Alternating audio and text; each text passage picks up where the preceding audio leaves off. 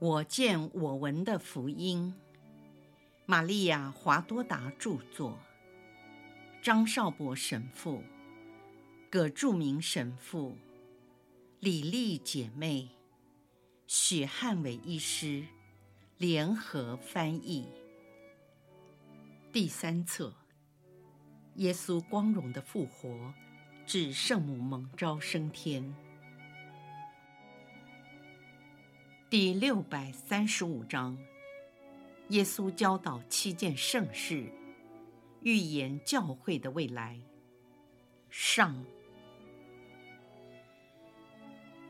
他们在距离纳扎勒不远，一座树木成荫的山上，沿着山路可以直达那里。耶稣请所有的人都坐下，围在他的四周。最靠近他的是宗徒们，宗徒的背后是七十二门徒团体，不足七十二位，因为有些像黄蜂般到处窜动而不在现场。另外的是扎加利亚和若瑟，而马尔奇安坐在耶稣脚下的宝座上。众人在坐下之后，全神贯注，都安静地等待他发言。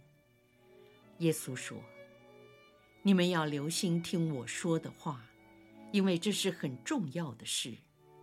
你们现在不会完全或正确的了解，但在我以后要来的那位圣神会使你们明白，所以你们必须注意听着。”没有人比你们更能相信，人若没有天主的助佑，便容易犯罪，因为人性由于受到原罪的伤害，特别软弱。因此，我这位救赎者为了执行救赎计划，付出了重大的牺牲。在完成后，如果没有留下适当和有效的方法，好使你们保留在因我的牺牲所获得的效果，圣宠内，将是一件颇不明智的事。你们都知道，人类所以那么容易犯罪，原因是来自原罪，是原罪剥夺了人的圣宠、超性的生命。人失去了圣宠，就没有力量来抵抗罪恶。你们说，你已经赐给了我们圣宠。不，我只把圣宠赐给了那些在我死亡以前已过世的艺人，也就是在灵薄狱的灵魂。但是在未来，为了使人们恢复圣宠，是需要方法的。这方法圣喜圣事，不单单是礼仪。而且是真正实在的印记，深深铭刻在人的灵魂上，使人变成天主的子女。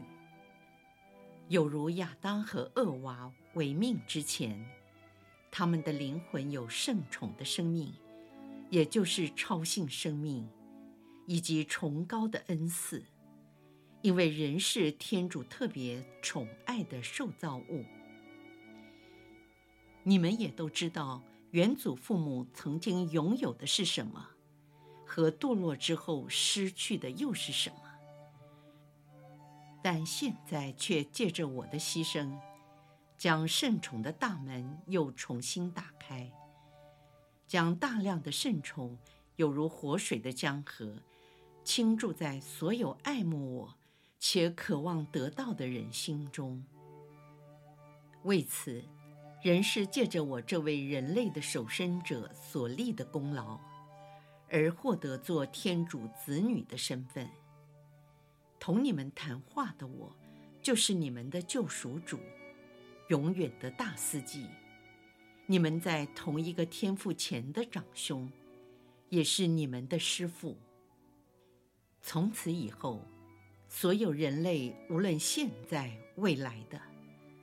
都要靠着耶稣基督，借着耶稣基督才能拥有天国，想见天主的圣容，因而达到人类终极的目的。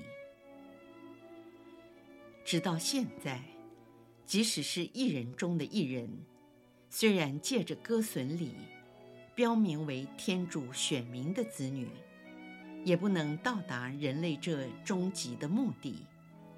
虽然天主也重视他们所行的善功，在天国给他们准备了应有的位置，但是原罪把他们拦截在门外，使他们不得想见天主的圣容。因为在他们的心灵上，虽然有着各种美德，如同长满了万紫千红、奇花异草的花园。却仍然存在原罪所招来的诅咒，也没有任何行为，即使最神圣不过的，也不能抵消或铲除那诅咒所带来的惩罚和后果，无法恢复圣宠。但圣周五的那一天，世代以来的圣祖、先知和所有以色列艺人们的灵魂，都得到了安慰，因为救赎大功终告完成。这些善人的灵魂，唯一原罪污点也彻底被清除了，不再隔绝于天堂之外。这个世界仍要继续传承下去，世代生生不息，一个民族又一个民族将皈依基督。那么，基督是否要为每一个新的世代或新的民族再次牺牲，好使他们得救呢？当然不是。基督只死一次，永远不会再死。那又该怎么办呢？这些未来世代的新民族，生活在原罪的阴影下，是否只能接受我的圣言？而成为有智慧的人，却不能进入天国，想见天主的圣容吗？不，若是这样，对他们就不公平，使他们白白的爱了我，对我也不公平，使我的死亡只是救赎了少数的人类。这个问题又应该如何处理呢？事实上，耶稣已经行了许多的奇迹，他爱了世人，甚至为他们牺牲了自己的性命。现在他就要离开这个世界，回归天国。基督是否应该再行一个奇迹呢？是的，他已经行了奇迹，就是把他的体和血留给你们，当作食粮。好增强并圣化你们的心灵，以及作为他爱你们的永久纪念。他也命令你们要按照他所做的照样去做。一方面为了纪念他，另一方面为圣化门徒和门徒的门徒，世世代代直到世界的终穷。在那天晚间最后晚餐。你们还记得我为你们已洗过澡的人做了些什么吗？我将手巾束在腰间，洗你们每个人的脚。你们中有一人对我的作为不以为然，认为我过于放下身段。然而我却对他说：“如果你不让我给你洗脚，你就与我无份。”那时，你们没有完全弄懂我这句话的含义和它代表的意义。现在我就解释给你们听。除了教导你们多修谦德外，同时也教训你们，为了进入天国，纯洁是何等的重要。此外，也出于我对你们的慈爱，要你们注意到天主对一个义人所要求的。不只是心灵和思想方面的洁净，也要他接受洗脚的精神。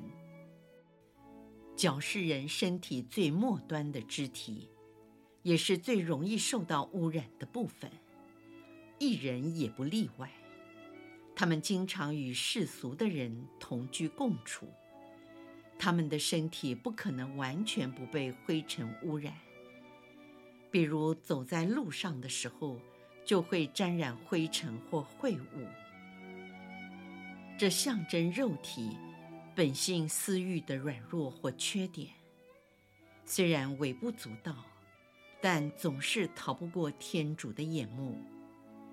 只有那位。因天主的特恩，未染原罪者圣母，以及具有天主性的那位耶稣除外，所以应该时刻谨慎小心，不要使那不明显的缺失，慢慢变成了坏习惯，必须努力连根拔除。我什么时候给你们洗了脚？是在我擘了饼和蒸了酒，并将它们变质成为我的肉和血之前，因为我是天主无殿的羔羊，不能下降到有撒旦印记的地方，也就是有罪的心灵。为此，我先洗净你们之后，才把我自己的血肉给你们吃喝。将来在我升天之后，你们也要以圣洗圣事，洗净所有前来皈依我的人，使他们不致冒领我的圣体，把圣体变成了宣判他们死罪的判决书。你们听了可能会害怕和震惊，从你们的眼神中，我可以看出你们在问。那犹达斯又怎么办？我对你们说，犹达斯所吃的使他导致死亡，连我最崇高的爱也没办法感动他的心。他的师父我，为了感化他所做的一切努力，都无法打动他那铁石的心肠，在他的心上没有刻着。天主或是羔羊的印记，反而刻着撒旦那只兽恐怖的标志。为此，我先洗了你们的脚，才让你们参与圣体圣事的感恩祭，听取你们的告罪，并把圣神注入到你们内，使你们的心灵刻着坚定。忠于圣宠的真基督徒和司铎的神印，以后你们也要照样做，为世世代代所有的信徒做准备，度一个基督徒圣善的生活。你们要因三位一体天主之名，并奉我的名，仰赖我无限的功劳，用水给人施洗。以涤除人心的原罪及自身所犯的本罪，且将圣宠及圣德注入其心中，好使圣神居住在他们的心中。如此，凡拥有天主圣宠的人的身体，就成为被祝圣的殿宇，圣神的宫殿，为赦免罪。有必要用水吗？实际上，水触及不到灵魂。然而，由于人生活在这物质的世界，很难感受到非物质之事。我是有能力的，不需要透过有形的事物，把超性生命注入到你们心中。但是，谁能相信这样的事呢？有多少人未曾亲眼看到有形的事物，而能坚信不疑呢？你们参考旧约时代的法律，提到那取洁用的水，使那些因碰到尸体而成了不洁的人，经过取洁礼后，才能回到营中。同样，每个人在出生时，因为接触了他死于圣宠的灵魂而成为不洁，所以他必须经过洗礼的圣水洗涤后才得洁净，堪当进入永远的圣殿。因此，你们应该重视水。我前后三十三年的时间，度过了劳碌的一生，最后受难被定而死。流血都是为了补赎世人的罪，到最后，在我这殉道者血流殆尽后，身体还流出了广施救恩的水，好消除原罪。是我，因完成了牺牲，救赎了你们，洗涤了原罪的污染。如果在我临终时显了奇迹，从十字架上下来。如此，我只能补赎人类所犯的重罪，但不是原罪。为了后者，我必须被完全的耗尽，就是连我圣心内仅存的血和水也要流出来。这施救恩的水，就是二则克尔先知预言所指的，由我勒旁流出来的水。你们要将人灵浸入这水中，使他们洁净，并能领受天主圣神。有如造物主在造生亚当时，向他吹了一口气息，赐他神灵，因而使他成为天主的肖像。同样，天主圣神再次向被救赎的人吹了一口气息，并居住在他们的心中。所以你们要用我所立的洗礼，以三位一体的天主圣名给人施洗。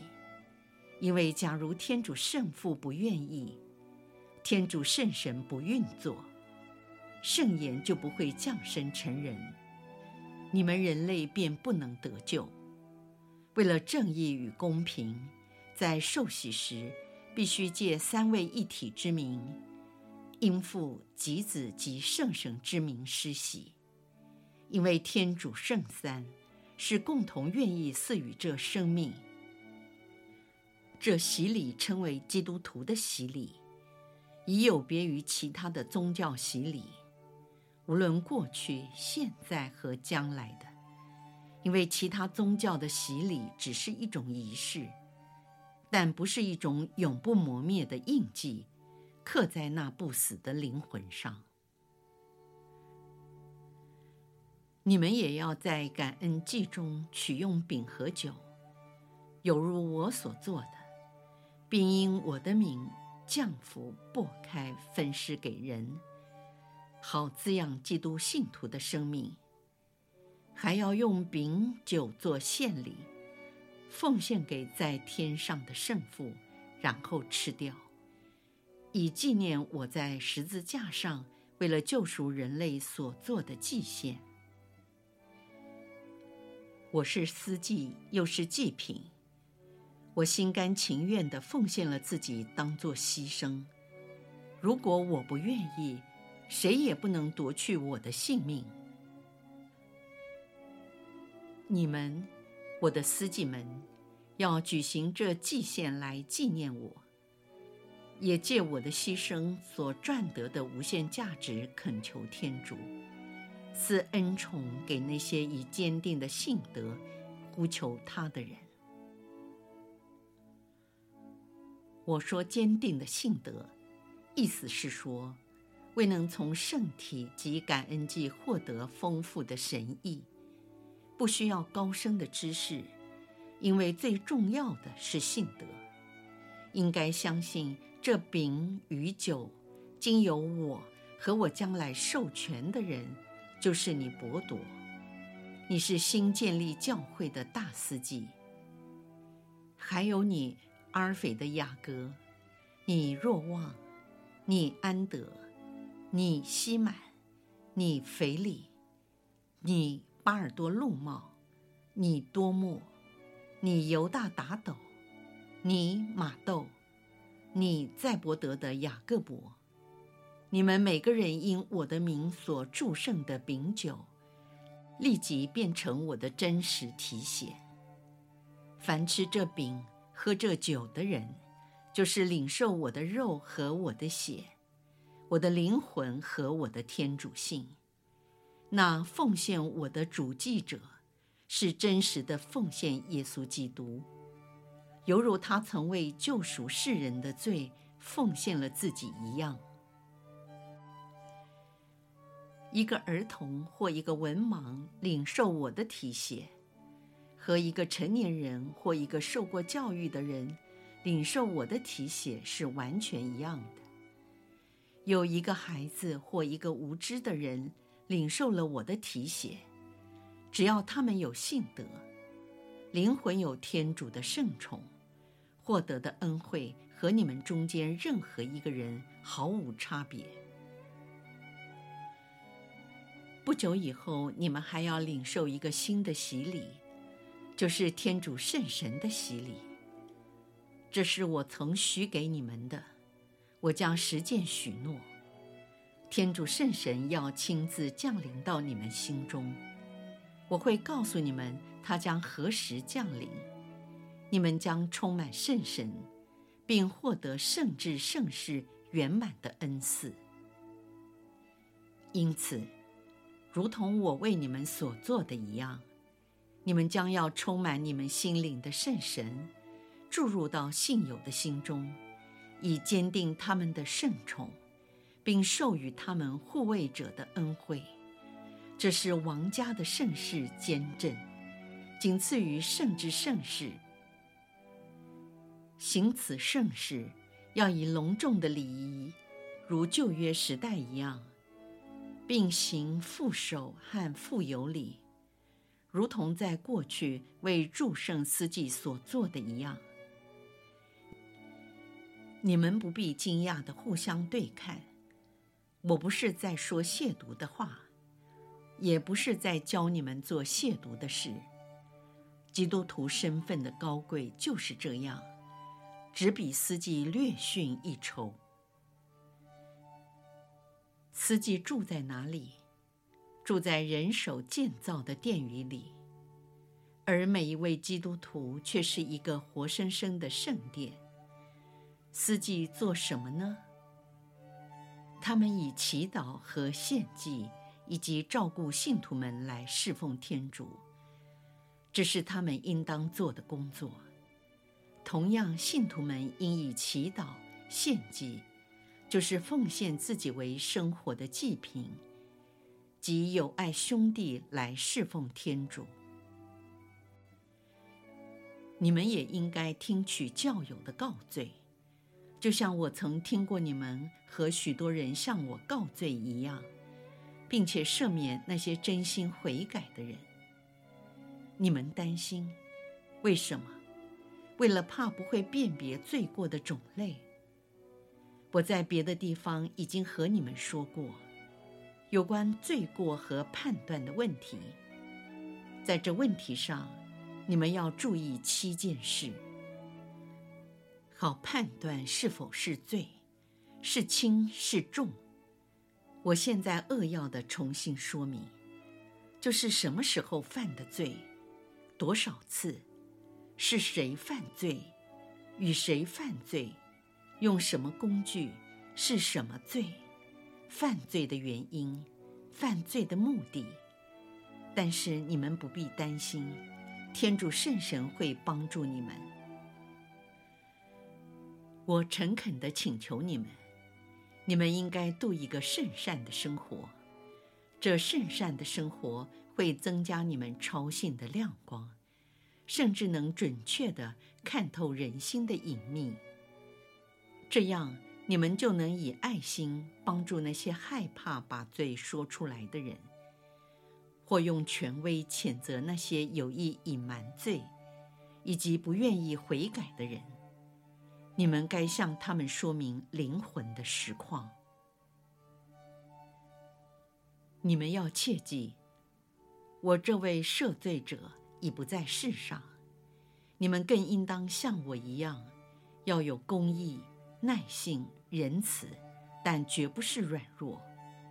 我说过，凡你们在地上所释放的，在天上也要被释放；凡你们在地上所束缚的，在天上也要被束缚。为此，你们对每一位来告罪的人，都要仔细斟酌判断，不要因个人的好恶、礼品、恐吓受到影响而左右你们，反而要公平，一视同仁，有如天主一样，并且常记住人的软弱和仇敌的阴谋。我也提醒你们。有时候，天主也容许他特选的人跌倒，不是因为神喜欢见人跌倒，而是由于某一次的跌倒，可能给他带来更大的益处。所以，对那些跌倒的人，你们应该伸出援手，因为你们不知道，这次的跌倒对他来说可能是一种转机。能决定性的治好他长期的宿疾，而永不再犯，且在他的血液中产生净化的作用，而恢复健康。以我们的观点来说，甚至能产生圣德。但反过来说，对那些轻看我圣血的人，要严厉的对待。他们的灵魂虽然经过圣洗净化。但仍不断的，甚至超过百次以上，自投淤泥之中。尽管如此，你们不要诅咒他们，仍然要继续严厉以对规劝他们。即使他们还是一而再、再而三不听劝诫，甚至到了七十个七次，直到他们心如铁石，顽固不化。甚至恶表影响了他们的兄弟，那时你们才可以采用最后的处罚，就是开除他们的教籍，以免你们自己也变成了他们的共犯。你们切记，我曾说过，如果你的弟兄犯了罪，你要私下单独劝诫，若他不听劝，你便在两三个证人面前归戒。若他仍旧不理睬，便告诉教会首长知道；若他仍旧不从，只好把他看作外邦人或税吏。